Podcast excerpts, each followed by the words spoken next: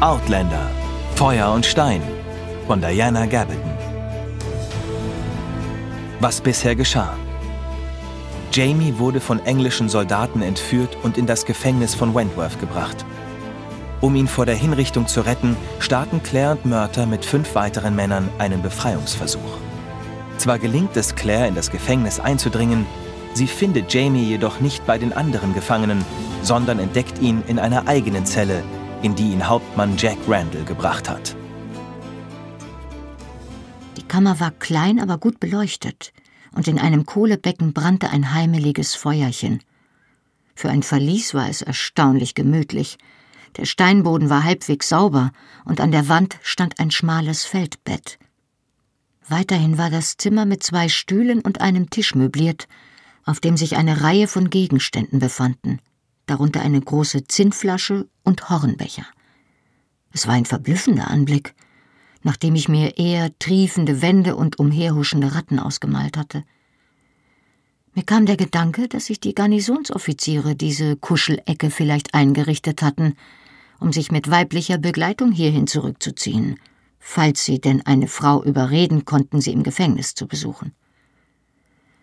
Gegenüber der Kaserne hatte diese Zelle eindeutig den Vorteil, dass man hier für sich sein konnte.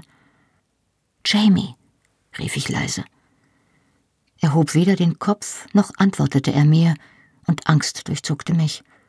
Ich blieb gerade so lange stehen, wie es dauerte, die Tür leise hinter mir zu schließen. Dann durchquerte ich hastig das Zimmer und berührte seine Schulter. Jamie. Jetzt blickte er auf. Sein Gesicht war leichenblass, unrasiert und mit kaltem Schweiß bedeckt, der ihm Haar und Hemd durchtränkt hatte. Die ganze Kammer stank nach Angst und Erbrochenem. Claire, sagte er heiser, und seine Lippen waren so trocken, dass sie aufplatzten. Wie hast du? Du musst sofort von ihr verschwinden. Er kommt gleich zurück. Red bitte keinen Unsinn. Ich verschaffte mir einen Überblick, so schnell ich konnte, und hoffte, dass mir die Konzentration auf meine Aufgabe helfen würde, den Würgereiz zu ersticken und den Eisklumpen in meiner Magengrube zum Schmelzen zu bringen. Er war mit dem rechten Fußknöchel an einen Bolzen in der Wand angekettet, ansonsten aber nicht gefesselt. In dem Durcheinander der Gegenstände auf dem Tisch befand sich allerdings auch ein zusammengerollter Strick, der eindeutig benutzt worden war. Seine Handgelenke und Ellbogen zeugten davon, sie waren wundgescheuert. Sein Zustand war mir ein Rätsel. Er war sichtlich benommen und sein ganzer Körper strahlte Schmerzen aus, doch ich konnte keinen Grund für die Beeinträchtigung sehen.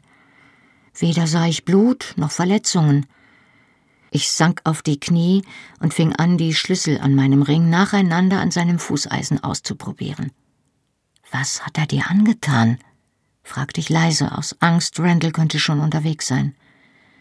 Jamie wankte im Sitzen. Er hatte die Augen geschlossen und überall auf seiner Haut brachen ihm hunderte winziger Schweißperlen aus. Er schien der Ohnmacht nahe zu sein, aber beim Klang meiner Stimme öffnete er kurz die Augen. Mit großer Vorsicht benutzte er die linke Hand, um den Gegenstand hochzuheben, den er auf dem Schoß gehalten hatte. Es war seine rechte Hand die nur noch mit Mühe als menschlicher Körperteil zu erkennen war. Sie war so grotesk geschwollen, dass sie ein einziger aufgedunsener, mit roten und blauen Flecken übersäter Beutel war, an dem die Finger in unmöglichen Winkeln baumelten. Ein weißer Knochensplitter ragte aus einem Riss in seinem Mittelfinger, und Blut tröpfelte ihm über die Fingerknöchel, die zu Beulen verformt waren. Die menschliche Hand ist ein fein konstruiertes Wunder, ein komplexes System von Gelenken und Umlenkrollen, das von einem Netzwerk aus Millionen winziger, extrem sensibler Nerven gesteuert wird. Ein einziger gebrochener Finger reicht aus, um den stärksten Mann halb ohnmächtig vor Schmerzen in die Knie zu zwingen. Bezahlung, sagte Jamie, für seine Nase. Mit Zinsen. Ich starrte die Verwüstung einen Moment lang an, dann sagte ich mit einer Stimme, die ich nicht wiedererkannte Dafür bring ich ihn um. Jamies Mund zuckte sacht, denn eine Spur von Humor durchdrang die Maske aus Schmerz und Benommenheit. Ich halte dir dann so lange den Umhang, Sassenach, flüsterte er. Seine Augen schlossen sich wieder, und er ließ sich an die Wand sacken, zu erschöpft, um noch weiter gegen meine Anwesenheit zu protestieren. Ich machte mich erneut über das Schloss her, froh zu sehen, dass meine Hände nicht mehr zitterten. Meine Angst war einer beflügelnden Wut gewichen. Auch als ich den kompletten Schlüsselring zweimal durchgegangen war, hatte ich immer noch keinen Schlüssel gefunden, der das Schloss öffnete. Meine Hände begannen zu schwitzen und die Schlüssel rutschten mir durch die Finger wie kleine Fische, als ich anfing, die wahrscheinlichsten Kandidaten noch einmal auszuprobieren. Meine gemurmelten Flüche holten Jamie aus seiner Betäubung, und er beugte sich ächzend vor, um festzustellen, was ich da tat. Du brauchst keinen Schlüssel zu finden, der sich im Schloss dreht, sagte er und stützte sich mit der Schulter an der Wand ab, um sich aufrecht zu halten. Wenn nur einer der Länge nach hineinpasst, kannst du das Schloss öffnen, indem du mit einem anständigen Schlag nachhilfst. Hast du solche Schlösser schon öfter gesehen? Ich wollte ihn wach halten, indem ich mit ihm redete. Er würde schließlich selbstständig laufen müssen, wenn wir hier hinaus wollten. Ich habe schon einmal darin gesteckt, als sie mich hergebracht haben, haben sie mich zusammen mit mehreren anderen Männern in einer großen Zelle angekettet. Mein Nebenmann war ein Junge namens Riley aus Linster. Er meinte, er hätte jetzt schon in den meisten irischen Gefängnissen gesessen und beschlossen, es zur Abwechslung in Schottland zu versuchen. Jamie kämpfte um jedes Wort, denn auch ihm war klar, dass er sich unbedingt zusammennehmen musste. Er brachte ein zaghaftes Lächeln zu Wege. Er hat mir einiges über Schlösser verraten und mir gezeigt, wie wir unsere Eisen hätten öffnen können, wenn wir ein gerades Metallstück gehabt hätten, was aber nicht der Fall war. Dann beschreib es mir. Das Reden strengte ihn so an, dass ihm erneut der Schweiß ausbrach, doch er machte jetzt einen wachen Eindruck. Die Konzentration auf das Problem mit dem Schloss schien ihm zu helfen. Ich folgte seinen Anweisungen und suchte einen passenden Schlüssel, den ich so tief wie möglich in das Schloss steckte. Riley hatte erzählt, ein fester Schlag auf das Ende des Schlüssels würde den Bart gegen die Zuhaltefedern drücken, so dass sie sich lösten. Ich sah mich nach einem geeigneten Werkzeug zum Zuschlagen um. Nimm den Holzhammer auf dem Tisch, saßen nach sagte Jamie. Ich hörte seinen grimmigen Unterton und blickte von seinem Gesicht zum Tisch hinüber, wo ein mittelgroßer Holzhammer lag, dessen Griff mit getiertem Zwirn umwickelt war. Hat er etwa damit? begann ich entgeistert. Ei. Drück das Eisen an die Wand, um ihm Halt zu geben, ehe du zuschlägst. Ich ergriff mit spitzen Fingern den Hammer. Es war umständlich, die Eisenschelle so zu positionieren, dass die Wand ihr Halt gab, denn dazu musste Jamie das Bein mit dem Eisen unter dem anderen Bein hindurchkreuzen und dann das Knie gegen die Wand drücken. Die ersten beiden Schläge waren zu schwach und zu zaghaft. Ich hüllte mich in Entschlossenheit wie in einen Umhang und hämmerte auf das runde Schlüsselende ein, so fest ich konnte. Der Hammer glitt ab, und traf Jamie oberflächlich, aber trotzdem heftig genug am Knöchel. Er fuhr zurück, verlor sein mühsam gewahrtes Gleichgewicht, fiel um und streckte instinktiv die rechte Hand aus, um sich abzufangen. Er stieß ein gespenstisches Stöhnen aus, als sein rechter Arm unter ihm nachgab und seine Schulter zu Boden prallte. Oh, verdammt, fluchte ich erschöpft. Jamie war ohnmächtig geworden, nicht, dass ich ihm das verübeln konnte. Seine vorübergehende Reglosigkeit nutzte ich jedoch aus, um seinen Knöchel so zu drehen, dass das Eisen guten Halt hatte, und hämmerte hartnäckig auf den darin steckenden Schlüssel ein, was jedoch keine Wirkung zu haben schien.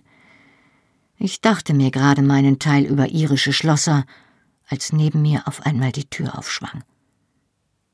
Genau wie bei Frank spiegelte auch Randalls Gesicht nur selten wider, was er dachte, und präsentierte stattdessen eine ausdruckslose, undurchdringliche Fassade.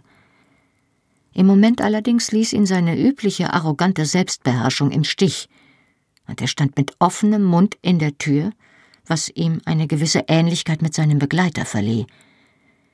Dieser Assistent war ein sehr großer, massiger Mann mit einer fleckigen, zerschlissenen Uniform, der die fliehende Stirn, die flache Nase und die losen vorspringenden Lippen besaß, die typisch für einige Arten geistiger Behinderung waren. Seine Miene veränderte sich nicht, während er Randall über die Schulter glotzte, und er schien sich weder für mich noch für den bewusstlosen Mann auf dem Boden sonderlich zu interessieren. Randall, der sich jetzt von seinem Schreck erholte, kam nun endgültig in das Zimmer und bückte sich, um Jamies Fußeisen zu kontrollieren.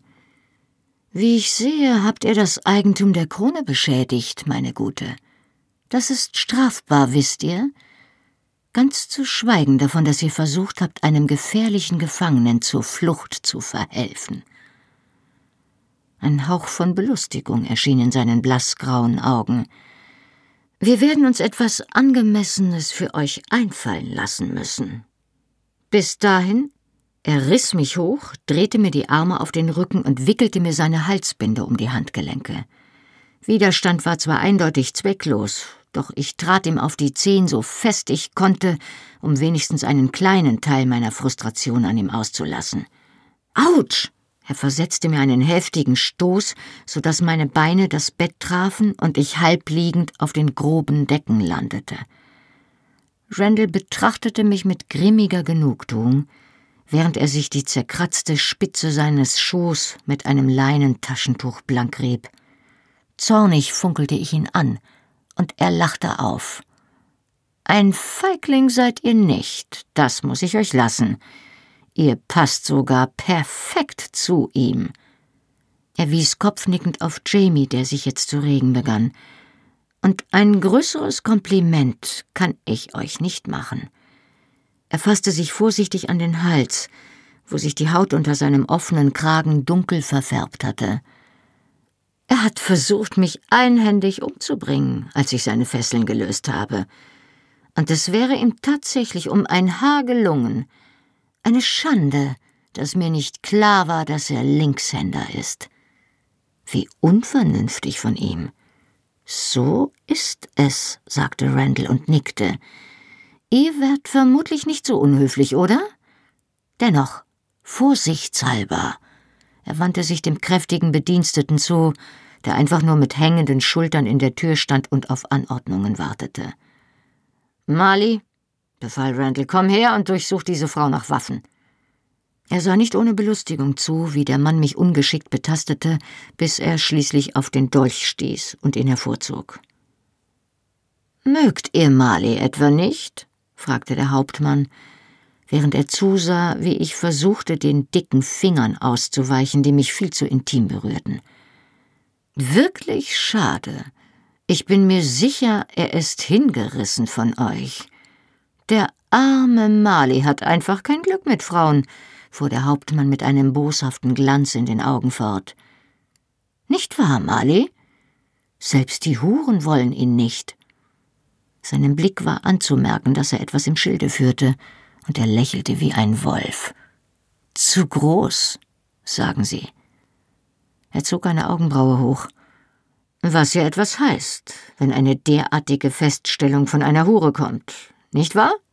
Er zog die andere Augenbraue auch noch hoch, und es war völlig klar, was er meinte.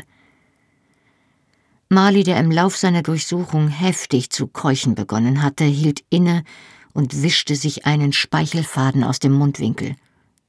Angewidert wich ich ihm aus, soweit ich konnte. Randall, der mich beobachtete, sagte, Marley würde euch gewiss gern in sein Quartier einladen, wenn wir mit unserer Unterhaltung fertig sind. Natürlich könnte es sein, dass er später beschließt, seinen Glücksfund mit seinen Freunden zu teilen.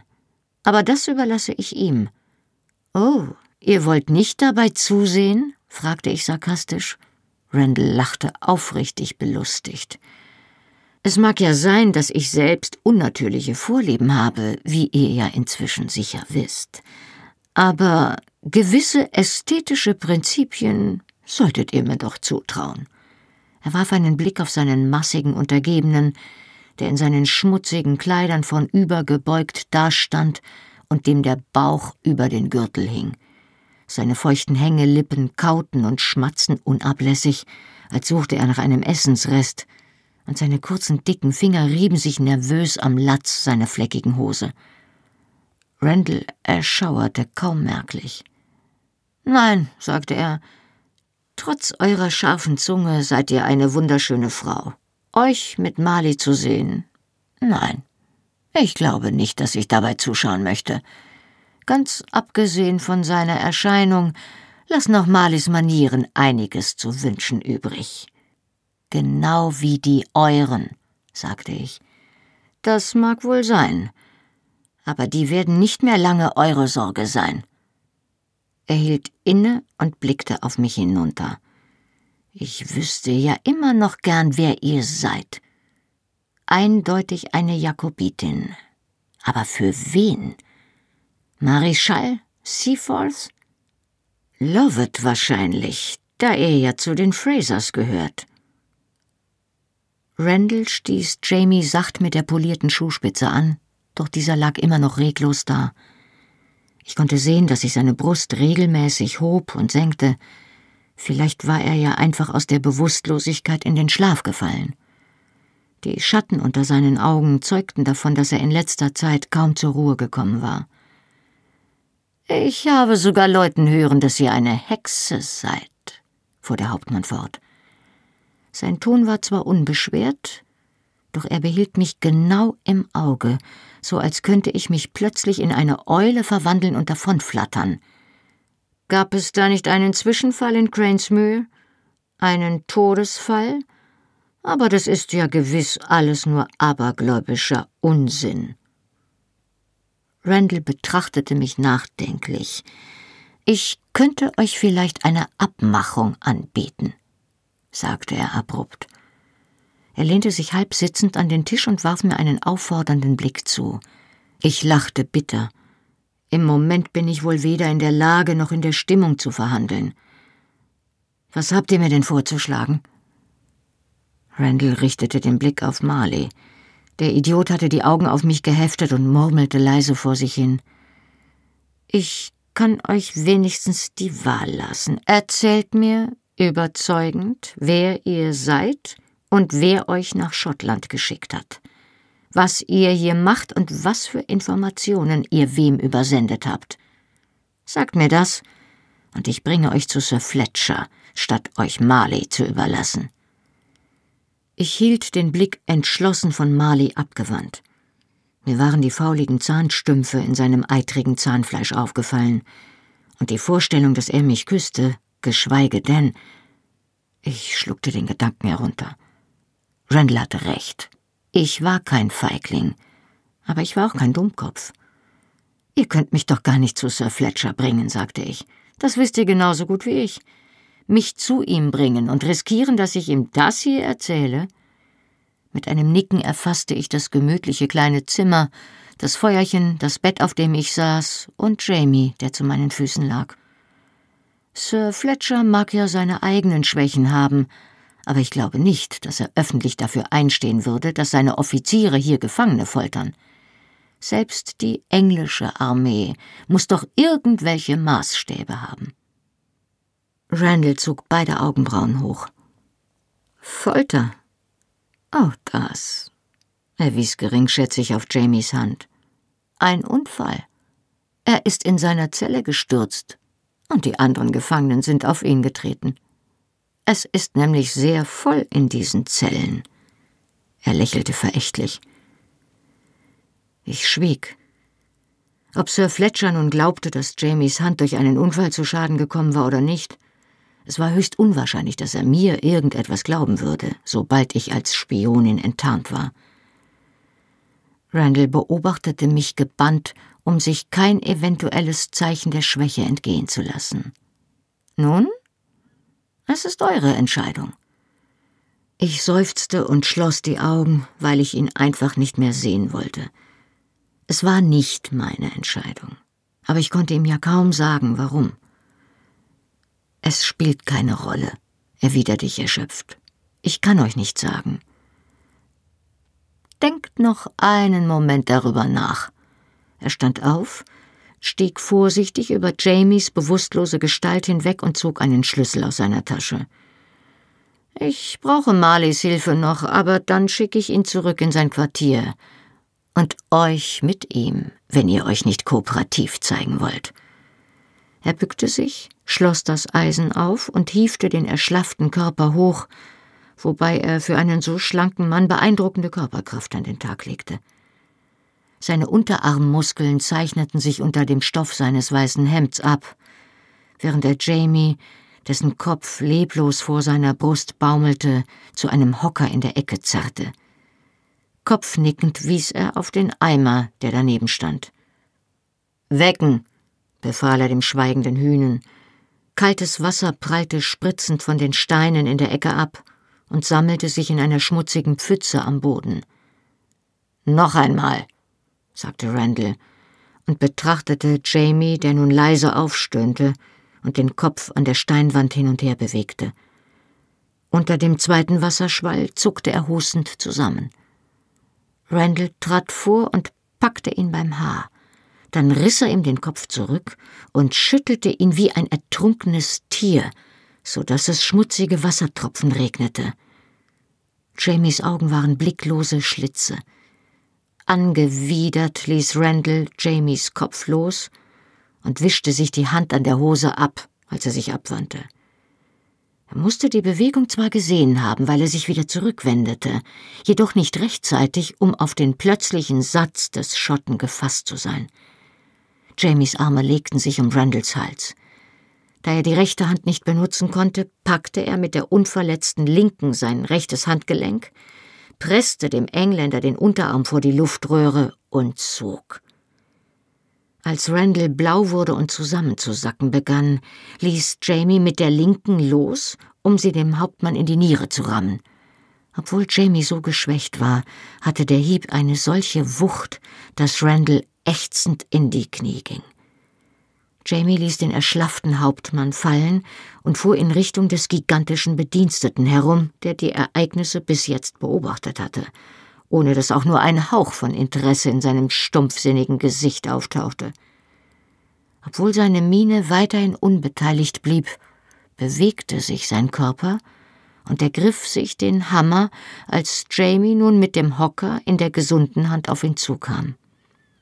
Ein gewisser, dumpfer Argwohn stahl sich in Marleys Gesicht, als sich die beiden Männer auf der Suche nach einem Angriffspunkt umkreisten.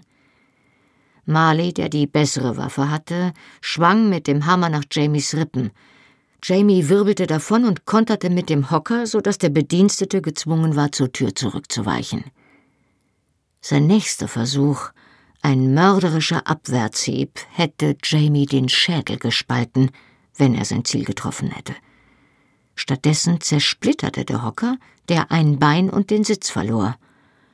Ungeduldig schmetterte Jamie den Hocker mit seinem nächsten Hieb gegen die Wand und reduzierte ihn damit zu einem praktischeren Knüppel. Ein guter halber Meter Holz mit einem gezackten, zersplitterten Ende. Die Luft in der Zelle, stickig vom Qualm der Fackeln, war still, bis auf den keuchenden Atem der beiden Männer, und dem gelegentlichen schmerzhaften Zusammenprall von Holz und Haut.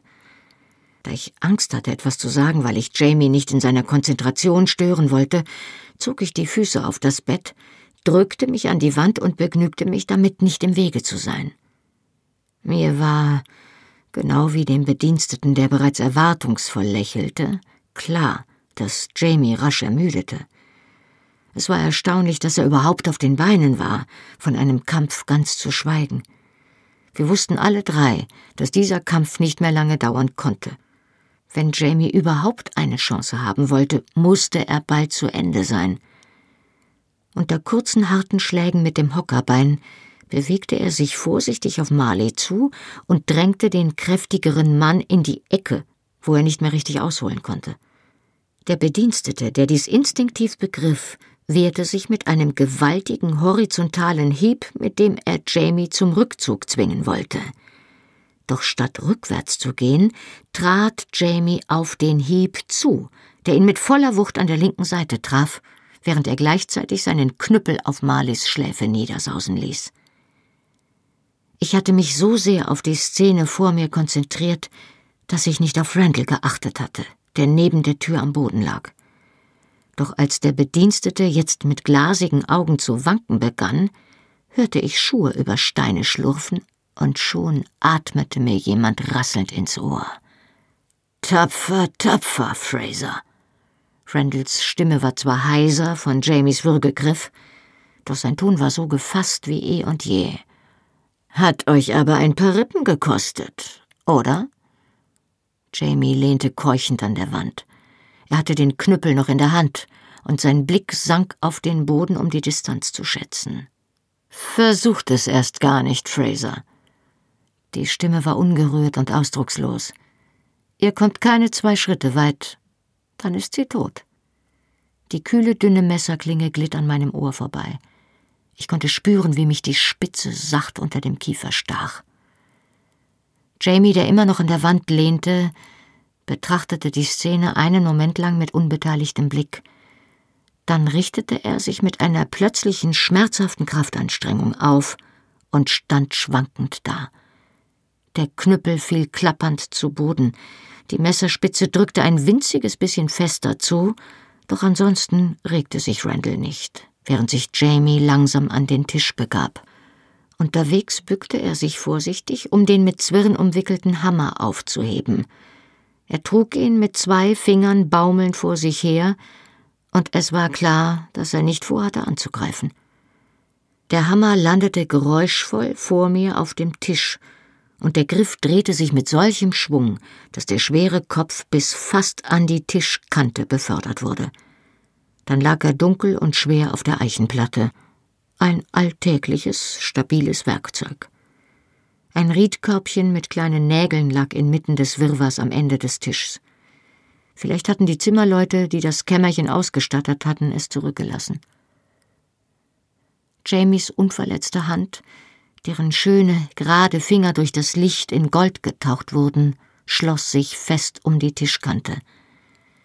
Ich konnte höchstens raten, welche Anstrengung es ihn kostete, sich langsam auf einen Stuhl sinken zu lassen und beide Hände flach vor sich auf die zerkratzte Holzfläche zu legen, in Reichweite des Hammers.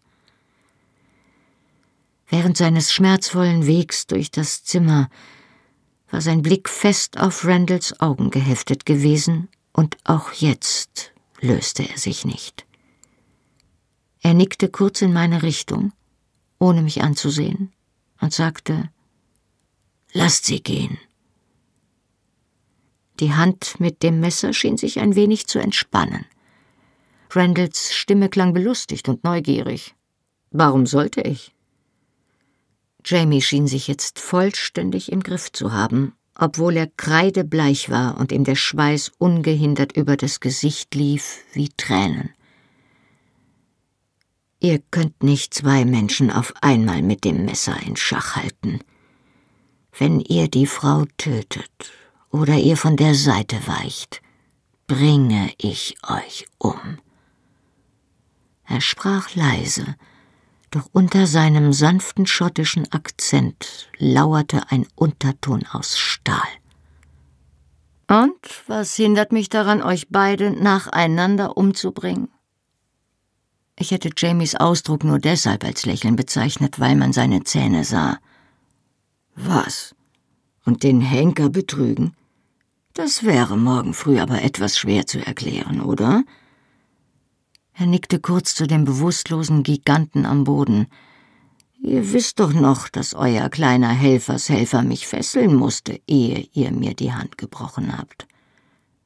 Und? Das Messer verharrte unverwandt an meinem Ohr. Euer Helfershelfer wird euch erst einmal nicht viel nützen. Das war unleugbar wahr.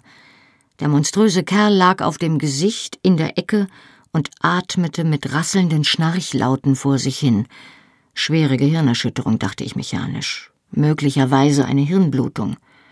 Es hätte mir nicht gleichgültiger sein können, wenn er vor meinen Augen starb. Ihr habt keine Chance gegen mich. selbst einhändig. Jamie schüttelte langsam den Kopf, während er Randalls Körpergröße und Kraft emotionslos begutachtete.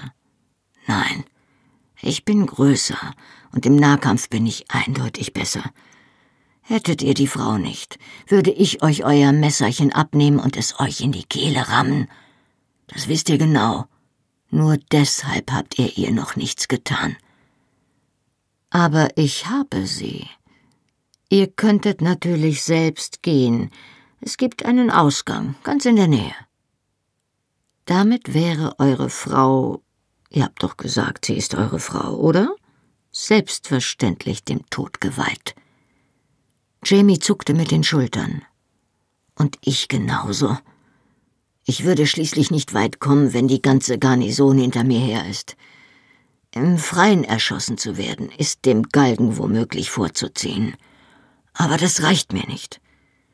Sein Gesicht verzog sich kurz vor Schmerz, und er hielt einen Moment die Luft an. Als er dann weiteratmete, schnappte er keuchend nach Luft. Was auch immer ihn vor dem schlimmsten Schmerz geschützt hatte, ließ jetzt nach. Also stecken wir anscheinend in einer Sackgasse, erklang Randalls gepflegtes Englisch in beiläufigem Ton. Es sei denn, ihr habt einen Vorschlag. Das habe ich. Ihr wollt mich. Die kühle schottische Stimme klang ganz sachlich. Lasst die Frau gehen, und ihr könnt mich haben.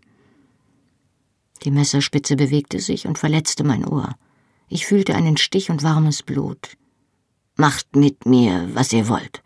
Ich werde mich nicht wehren, obwohl ich euch erlauben werde, mich zu fesseln, wenn ihr es für nötig haltet. Und ich werde morgen kein Wort darüber sagen aber erst geleitet ihr die Frau unbehelligt aus dem Gefängnis. Mein Blick ruhte auf Jamies ruinierter Hand. Unter dem Mittelfinger breitete sich ein kleiner Blutfleck aus, und ich begriff erschrocken, dass er den Finger bewusst auf den Tisch drückte, um sich mit Hilfe des Schmerzes bei Bewusstsein zu halten. Er schacherte um mein Leben, indem er das Einzige benutzte, was ihm geblieben war sich selbst. Wenn er jetzt in Ohnmacht fiel, war diese Chance dahin. Randall hatte sich vollkommen entspannt. Das Messer lag achtlos auf meiner linken Schulter, während er darüber nachdachte. Ich war schneller als er. Jamie sollte am Morgen gehängt werden. Früher oder später würde man ihn vermissen und die Festung durchsuchen. Und während man ein gewisses Maß an Brutalität unter Offizieren und Gentlemen vermutlich tolerieren würde, und auch eine gebrochene Hand oder ein ausgepeitschter Rücken noch darunter fallen würde, würde man über Randalls sonstige Neigungen vermutlich nicht einfach so hinweggehen. Selbst wenn Jamie ein abgeurteilter Sträfling war, wenn er am Morgen unter dem Galgen stand und Randall der Folter bezichtigte, würde man seinen Behauptungen nachgehen. Und wenn sie sich bei einer Untersuchung seines Körpers als wahr herausstellten, war Randalls Karriere vorüber und möglicherweise auch sein Leben. Doch wenn Jamie ihm Verschwiegenheit schwor. Ihr gebt mir euer Wort? Jamies Augen brannten wie blaue Streichholzflammen in seinem Pergamentgesicht. Nach einem Moment nickte er mühsam. Im Tausch gegen das Eure. Die Verlockung eines Opfers, das zugleich absolut unwillig war und absolut gehorsam, war unwiderstehlich. Abgemacht. Das Messer verschwand von meiner Schulter und ich hörte das Geräusch, mit dem die Klinge in die Scheide fuhr. Randall stand auf, ging an mir vorbei und umrundete den Tisch.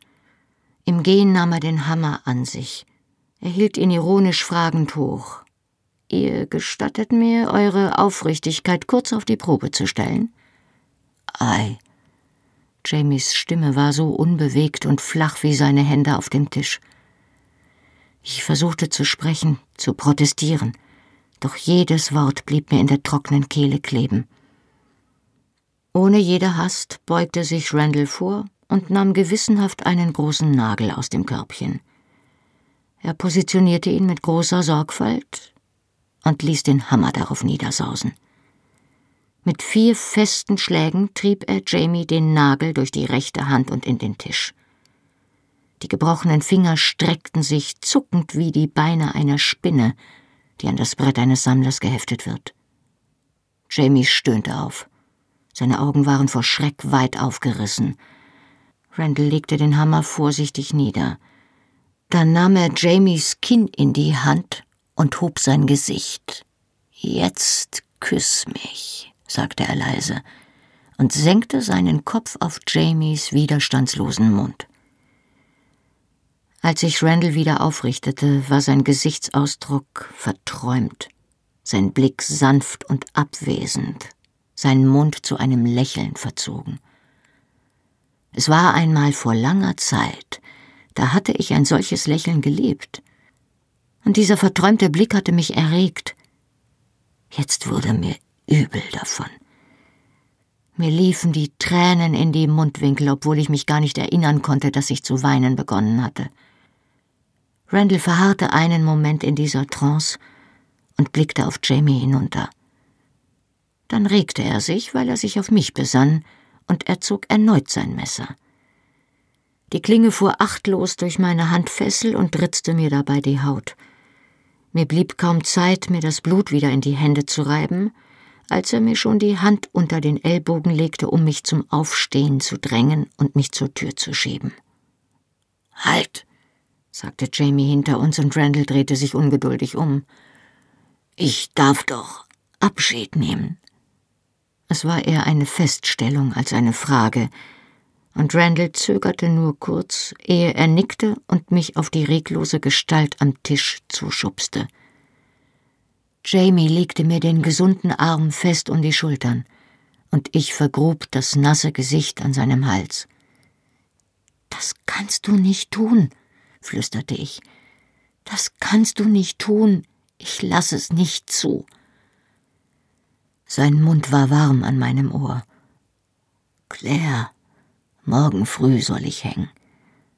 Was mit mir geschieht zwischen dieser Stunde und jener, bedeutet niemandem etwas. Ich wich zurück und starrte ihn an. Mir bedeutet es etwas. Seine gequälten Lippen bebten, bis er beinahe lächelte, und er hob die freie Hand und legte sie auf meine feuchte Wange. Das weiß ich doch. Moneen Und darum wirst du jetzt gehen, damit ich weiß, dass es noch jemanden gibt, der an mich denkt. Er zog mich wieder an sich, küsste mich sanft und flüsterte auf Gälisch. Er wird dich gehen lassen, weil er glaubt, dass du hilflos bist. Ich weiß, dass du es nicht bist. Er ließ mich los und sagte auf Englisch, ich liebe dich. Geh. Randall blieb noch einmal stehen, als er mich zur Tür hinausführte. Ich bin gleich wieder da. Es war die Stimme eines Mannes, der sich widerstrebend von seiner großen Liebe verabschiedet, und mir verdrehte es den Magen. Jamie, der von der Fackel hinter ihm in Rot getaucht wurde, neigte anmutig den Kopf über seine festgenagelte Hand. Ich werde dann wohl hier sein. Black Jack, ein gebräuchlicher Name für Raubeine und Schurken des 18. Jahrhunderts. Ein Klischee aus Abenteuerromanen, das unwiderstehliche Räuber heraufbeschwor, kühne Helden mit Federhüten – die Wirklichkeit schritt neben mir her. Niemand macht sich Gedanken darüber, was hinter solchen Geschichten steckt. Tragödien und Terror durch die Zeit verwandelt. Man füge ein wenig Erzählkunst hinzu und voilà, ein packendes Abenteuer, das die Herzen schneller schlagen und die Jungfrauen aufseufzen lässt. Mein Herz schlug in der Tat rasend schnell, und nie gab es eine Jungfrau, die seufzte, wie Jamie, während er seine verstümmelte Hand wiegte. Hier entlang. Es war das Erste, was Randall sagte, seit wir die Zelle verlassen hatten. Er deutete auf einen schmalen Alkoven in der Wand, der nicht beleuchtet war, der Ausgang, den er Jamie gegenüber erwähnt hatte. Inzwischen hatte ich mich wieder so weit im Griff, dass ich sprechen konnte. Und das tat ich auch. Ich trat einen Schritt zurück, so dass der Fackelschein auf mich fiel, denn ich wollte, dass ihm mein Gesicht in Erinnerung blieb. Ihr habt mich gefragt, Hauptmann, ob ich eine Hexe bin, sagte ich mit leiser, ruhiger Stimme. Jetzt gebe ich euch meine Antwort. Ich bin eine Hexe. Als Hexe verfluche ich euch. Ihr werdet heiraten, Hauptmann, und eure Frau wird ein Kind bekommen aber ihr werdet seine Geburt nicht erleben. Ich verfluche euch mit Wissen, Jack Randall. Ich nenne euch die Stunde eures Todes. Sein Gesicht lag im Schatten, doch der Glanz seiner Augen verriet mir, dass er mir glaubte. Warum auch nicht? Denn ich sagte die Wahrheit. Ich wusste das genau. Ich sah die Linien von Franks Stammbaum vor mir, als wären sie in die Fugen zwischen den Mauersteinen gemalt und ich sah die Namen, die sie verbanden. Jonathan Wolverton Randall, las ich leise von den Steinen ab. Geboren am 3. September 1705. Gestorben am. Er bewegte sich ruckartig auf mich zu, aber nicht schnell genug, um mich am Sprechen zu hindern. Eine schmale Tür an der Rückseite des Alkovens krachte mit quietschenden Scharnieren auf. Da ich auf weitere Dunkelheit gefasst gewesen war, wurde ich geblendet, weil Licht auf Schnee aufblitzte. Ein rascher Stoß von hinten ließ mich kopfüber in die weißen Verwehungen fallen, und die Tür schlug hinter mir zu. Ich lag in einer Art Graben an der Rückseite des Gefängnisses. Die Schneehügel, die mich umgaben, bedeckten vermutlich die Abfälle des Gefängnisses. Unter der Schneedecke, auf die ich gefallen war, lag etwas Hartes. Holz vielleicht.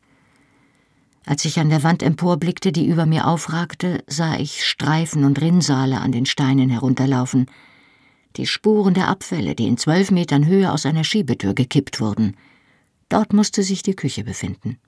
Ich drehte mich um, weil ich aufstehen wollte, und sah mich einem großen blauen Augenpaar gegenüber.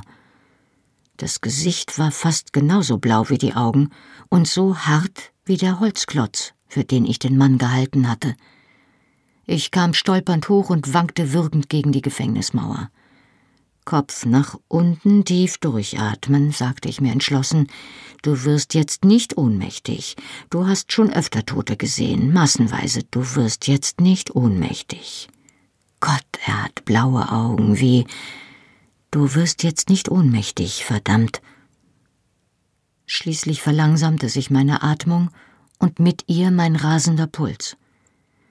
Als die Panik nachließ, zwang ich mich zu der traurigen Gestalt zurückzugehen, während ich mir krampfhaft die Hände am Rock abwischte. Ich weiß nicht, ob es Mitleid war, Neugier und schlichter Schock, der mich noch einmal hinsehen ließ. Ohne die Plötzlichkeit der Überraschung hatte der Tote nichts Angsteinflößendes an sich, genau wie alle Toten. Ganz gleich, wie schrecklich der Tod eines Menschen ist, es ist nur die Gegenwart der leidenden Seele, die furchtbar ist. Ist sie erst fort, ist es nur noch ein Gegenstand. Der blauäugige Fremde war gehängt worden. Er war nicht der einzige Insasse des Grabens. Ich verzichtete zwar darauf, im Schnee zu graben, doch jetzt, da ich wusste, was der Graben enthielt, konnte ich die Umrisse gefrorener Gliedmaßen und die sanften Rundungen der Köpfe unter dem Schnee deutlich erkennen. Mindestens ein Dutzend Männer lagen hier und warteten entweder darauf, dass Tauwetter ihre Beerdigung erleichtern würde, oder dass die Tiere des nahegelegenen Waldes sie auf ihre Weise entsorgten. Dieser Gedanke schreckte mich aus meiner Untätigkeit auf. Ich hatte keine Zeit, mich mit Meditationen am Grabesrand aufzuhalten, sonst würde bald noch ein weiteres blaues Augenpaar blicklos in den fallenden Schnee hinaufstarren. Ich musste Murta und Rupert finden. Vielleicht konnte uns diese versteckte Hintertür ja von Nutzen sein. Sie war eindeutig weder befestigt noch bewacht wie das Haupttor und die anderen Eingänge des Gefängnisses. Doch ich brauchte Hilfe, und zwar schnell. Ich blickte zum Rand des Grabens hinauf. Die Sonne stand ziemlich tief. Sie schien dicht über den Baumwipfeln durch einen Wolkenschleier hindurch. Die Luft war schwer vor Feuchtigkeit. Wahrscheinlich würde es wieder schneien, wenn es dunkel wurde. Im Osten zogen dichte Wolken heran. Eine Stunde würde es vielleicht noch hell sein. Ich begann dem Graben zu folgen, weil ich seine steilen Felswände erst erklimmen wollte, wenn ich es tatsächlich musste. Die kleine Schlucht entfernte sich bald in einem Bogen von der Festung und es sah so aus, als führte sie hinunter zum Fluss. Vermutlich nahm das Schmelzwasser die Abfälle des Gefängnisses mit. Ich war fast an der Ecke des Gemäuers angelangt, als ich hinter mir ein schwaches Geräusch hörte. Ich fuhr herum. Das Geräusch stammte von einem Stein, der vom Rand des Grabens fiel, losgetreten durch die Pfote eines großen grauen Wolfes.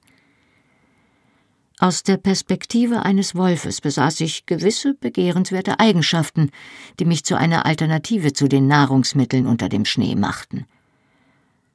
Einerseits war ich zwar beweglich und schwer zu fangen und würde mich möglicherweise wehren, andererseits war ich langsam, unbeholfen und vor allem nicht gefroren, so dass man sich an mir nicht die Zähne ausbeißen würde. Außerdem roch ich nach frischem Blut, verführerisch und warm inmitten der gefrorenen Abfälle. Wäre ich ein Wolf, dachte ich, würde ich nicht zögern. Das Tier kam gleichzeitig mit mir zu seinem Entschluss, was unseren künftigen Umgang miteinander betraf. Im Lazarett hatte einmal ein Yankee namens Charlie Marshall gelegen. Ein netter Kerl, freundlich wie alle Amerikaner, und er konnte sich höchst unterhaltsam über sein Lieblingsthema auslassen. Sein Lieblingsthema waren Hunde. Charlie war Sergeant im K9-Korps. Er war in der Nähe von Arles zusammen mit zweien seiner Hunde durch eine Landmine in die Luft geflogen.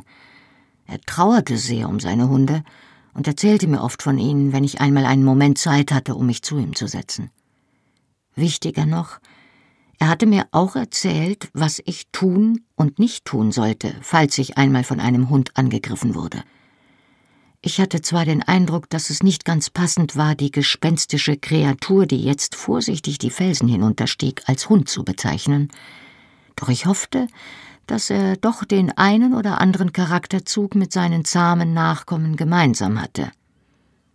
Böser Hund, sagte ich mit fester Stimme und starrte ihm in die gelben Augen. Eigentlich, fuhr ich fort, während ich langsam an die Festungsmauer zurückwich, bist du sogar ein ganz furchtbarer Hund. Entschlossen und laut sprechen, hörte ich Charlie sagen. Ich glaube nicht, dass ich jemals einen schlimmeren Hund gesehen habe, sagte ich entschlossen und laut. Ich wich weiter zurück und tastete hinter mir mit einer Hand nach den Steinen der Mauer. Als ich sie erreicht hatte, bewegte ich mich allmählich auf die Ecke zu, die etwa zehn Meter entfernt lag. Ich zog an den Bändern und fingerte an der Brosche herum, die meinen Umhang am Hals zusammenhielten, während ich den Wolf weiter entschieden und lauttönend davon in Kenntnis setzte, was ich von ihm, seinen Vorfahren und seiner Verwandtschaft hielt. Das Tier schien sich durchaus für meinen Vortrag zu interessieren und ließ mit einem Hundegrinsen die Zunge heraushängen. Er hatte es eilig. Während er näher rückte, registrierte ich, dass er schwach humpelte. Er war dünn und sein Fell war schütter. Vielleicht fiel es ihm ja schwer zu jagen, und es war Schwäche, die ihn dazu trieb, in den Gefängnisabfällen zu wühlen. Das hoffte ich sehr. Je schwächer, desto besser. Ich fand meine Lederhandschuhe in der Tasche meines Umhangs und streifte sie über. Dann wickelte ich mir den schweren Umhang mehrmals um den rechten Unterarm und dankte meinem Schöpfer für das stabile Gewebe. Er wird dir an die Kehle gehen, hatte mich Charlie gelehrt, es sei denn, sein Ausbilder gibt ihm ein anderes Kommando. Halte Blickkontakt. Du siehst den Moment, in dem er sich zum Sprung entschließt. Das ist dein Moment.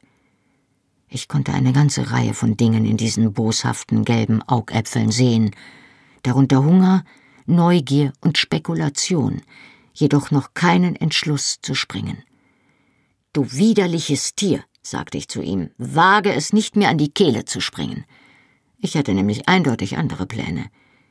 Ich hatte mir den Umhang mehrmals lose um den Arm gewickelt, so dass der Großteil herunterhing, der Arm aber hoffentlich so gut gepolstert war, dass die Zähne des Tiers nicht durchdringen konnten. Der Wolf war zwar dünn, aber nicht ausgemergelt. Ich vermutete, dass er um die 40 Kilo wog. Weniger als ich, aber nicht genug, um mir einen nennenswerten Vorteil zu verschaffen. Im Grunde schien sogar vieles für das Tier zu sprechen.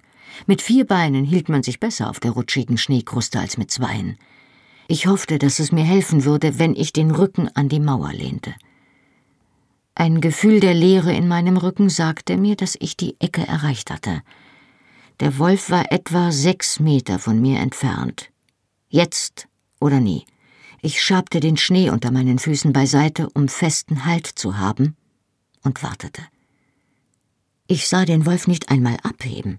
Ich hätte schwören können, dass ich den Blick nicht von seinen Augen abgewendet hatte. Doch wenn der Entschluss zum Absprung dort zu sehen gewesen war, war die Tat zu schnell gefolgt, als dass ich es hätte merken können.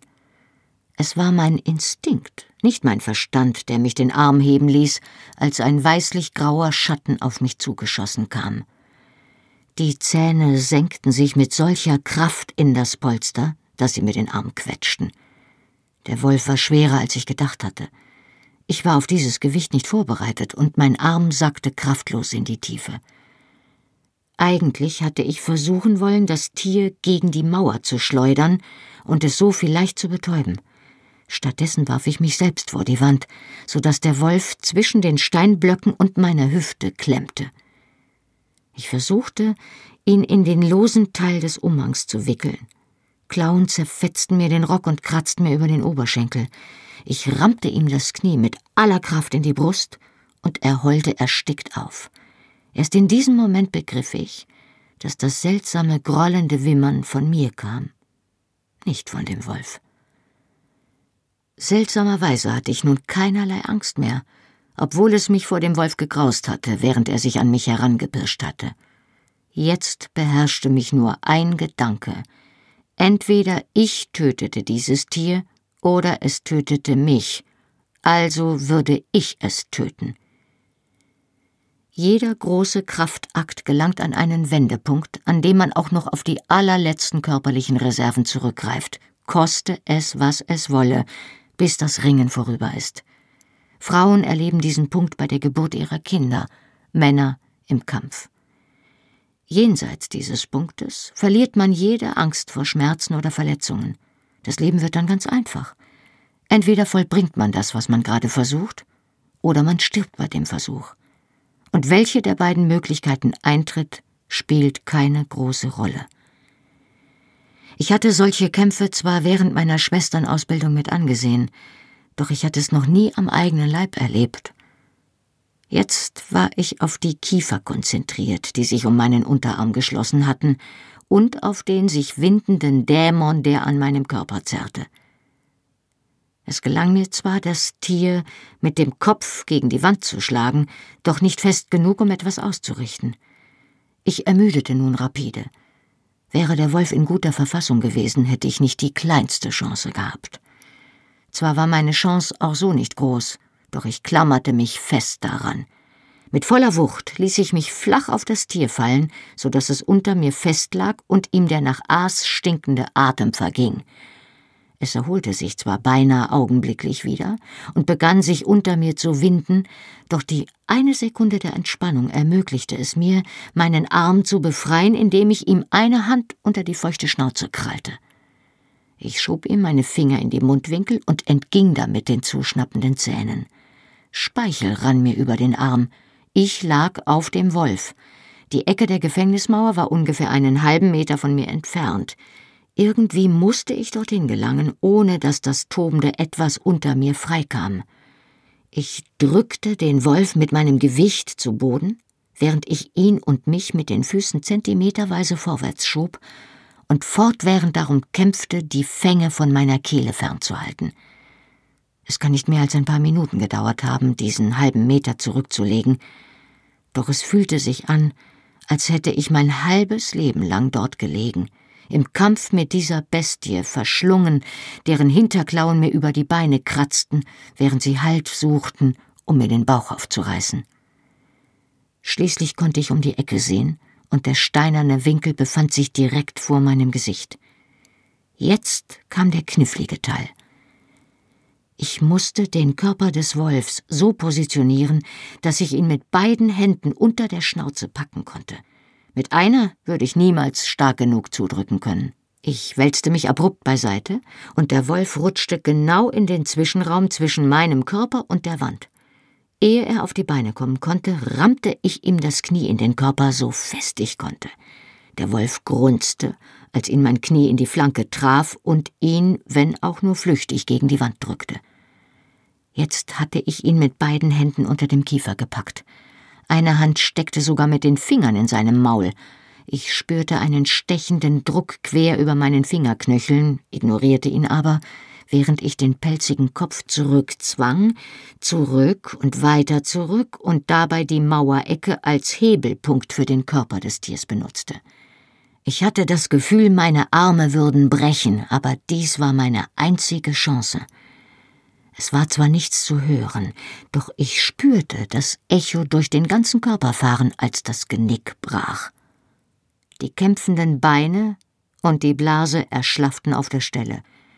Ohne den unerträglichen Druck auf meinen Armen sackte ich zusammen, so schlaff wie der sterbende Wolf. Ich konnte das Herz des Tiers unter meiner Wange flimmern spüren, der einzige Körperteil, der noch zum Todeskampf imstande war. Der strähnige Pelz stank nach Ammoniak und nassem Haar. Ich hätte mich gern von dem Tier fortbewegt, doch ich konnte es nicht. Ich glaube, ich muss tatsächlich einen Moment mit der Wange auf dem Kadaver geschlafen haben, so merkwürdig das klingen mag. Als ich die Augen öffnete, sah ich den grünlichen Stein der Festung ein paar Zentimeter vor meiner Nase. Es war der Gedanke an das, was sich auf der anderen Seite dieser Wand zutrug, der mir auf die Beine half. Ich stolperte durch den Graben, den Umhang schleifte ich, achtlos über die Schulter geworfen, hinter mir her, stolperte über Steine, die unter dem Schnee nicht zu sehen waren, und stieß mir die Schienbeine schmerzhaft an halb verdeckten Ästen. Eigentlich muss mir klar gewesen sein, dass Wölfe normalerweise in Rudeln unterwegs sind, denn ich erinnere mich nicht über das Geheul überrascht gewesen zu sein, das über und hinter mir aus dem Wald erscholl.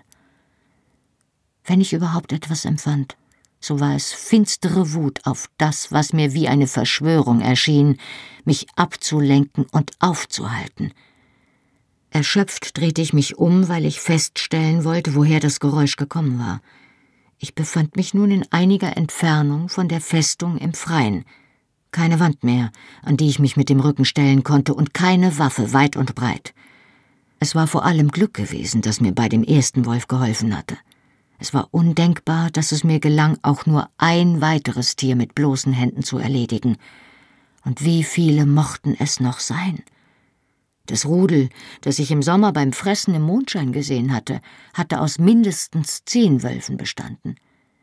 In meiner Erinnerung hörte ich die Geräusche ihrer schmatzenden Zähne und das Knacken brechender Knochen. Die einzige Frage war, ob ich mir überhaupt die Mühe machen sollte, mich zu wehren, oder ob ich mich nicht einfach in den Schnee legte und aufgab. Alles in allem kam mir diese Möglichkeit erstaunlich verlockend vor. Doch Jamie hatte sein Leben aufgegeben und noch einiges mehr als das, um mich aus dem Gefängnis zu retten. Ich war es ihm schuldig, es zumindest zu versuchen.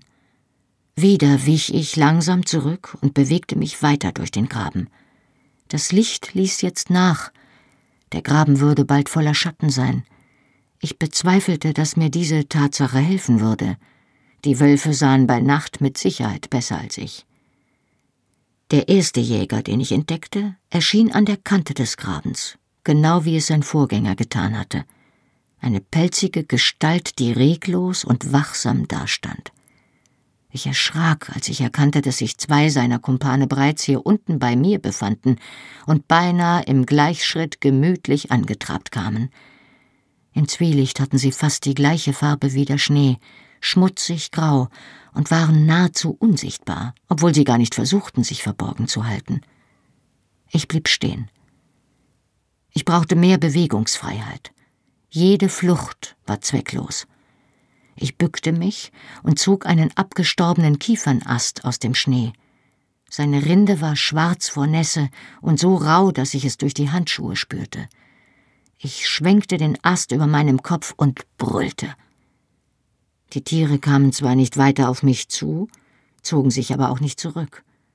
Der Wolf, der mir am nächsten war, legte die Ohren an, als störte ihn der Lärm. Passt dir das etwa nicht? kreischte ich. Dein Pech. Hau ab, du verdammtes Mistvieh!